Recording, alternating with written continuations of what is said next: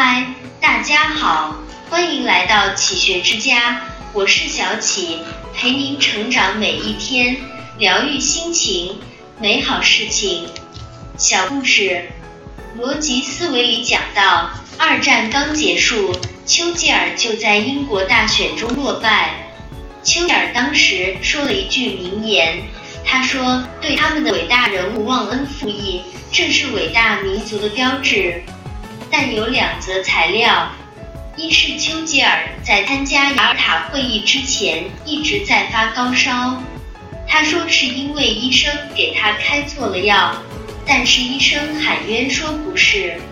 当时丘吉尔每逢有重大外交使命就会发高烧，身体不太行了。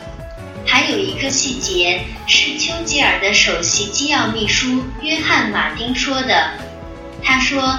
一九四四年的时候，丘吉尔的身体状况变得很差，变得很唠叨，往往揪住一个议题说个没完，让那个同僚很沮丧。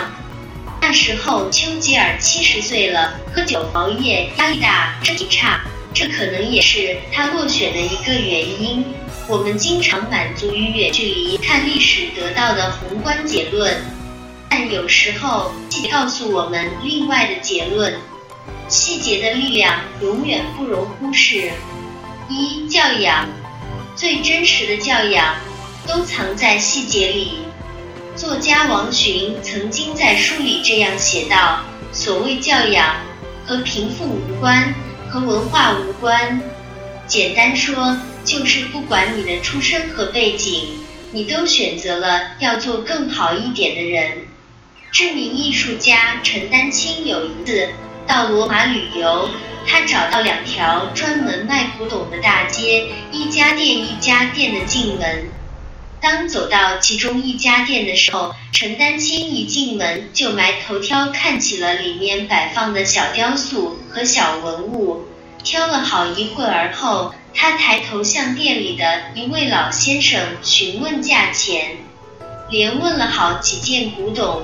老先生的回答都是不卖，陈丹青不解，便询问原因。几番追问下来，老先生说了实话。他说：“这是我的店，你进来了都不跟我打招呼，就在那里看，然后问我卖不卖。那我告诉你，我不卖。”陈丹青这才恍然大悟：罗马是文艺复兴的故国。非常注重礼仪与教养，而自己在不经意之间，将小时候那种没教养、粗鄙的人格显露了出来。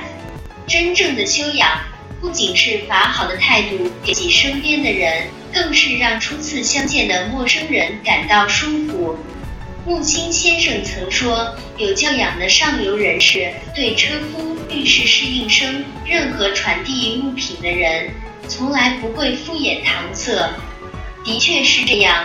真正有教养的人，从来不会区分事情的大小粗细，更不会在意对方的身份高低，因为对他们来说，有教养的对待他人和事情，就如家常便饭那般理所当然。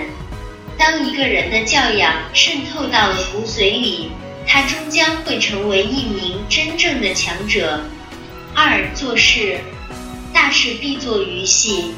著名小说家狄更斯曾经被问过这样一个问题：如何成为一个像您这样的写作天才？他的回答是：天才就是注重细节的人。你对细节的态度，决定了你的人生。周国平说过：凡做成大事的人，往往做小事也认真。而做小事不认真的人，往往也做不成大事。这句话说的特别对，细节决定成败，态度决定高度。瓦特小时候有一次在厨房看祖母做饭，灶上坐着一壶开水，开水在沸腾，蒸汽把水壶盖顶开，瓦特把壶盖放回去，但很快又被顶开了。瓦特观察好半天，感到很奇怪，猜不透为什么水开了壶盖就跳动。于是他连续好几天，每当祖母做饭时，就蹲在厨房细心的观察。他发现水开的时候，壶里的水蒸气会冒出来，推动着壶盖跳动。他不断地把壶盖揭开盖上，盖上又揭开，反复验证，终于弄清楚了，壶盖跳动的推动力就是水蒸气。多年以后，瓦特成为世界公认的蒸汽机发明家。一个人对待细节的态度，往往决定了他的人生。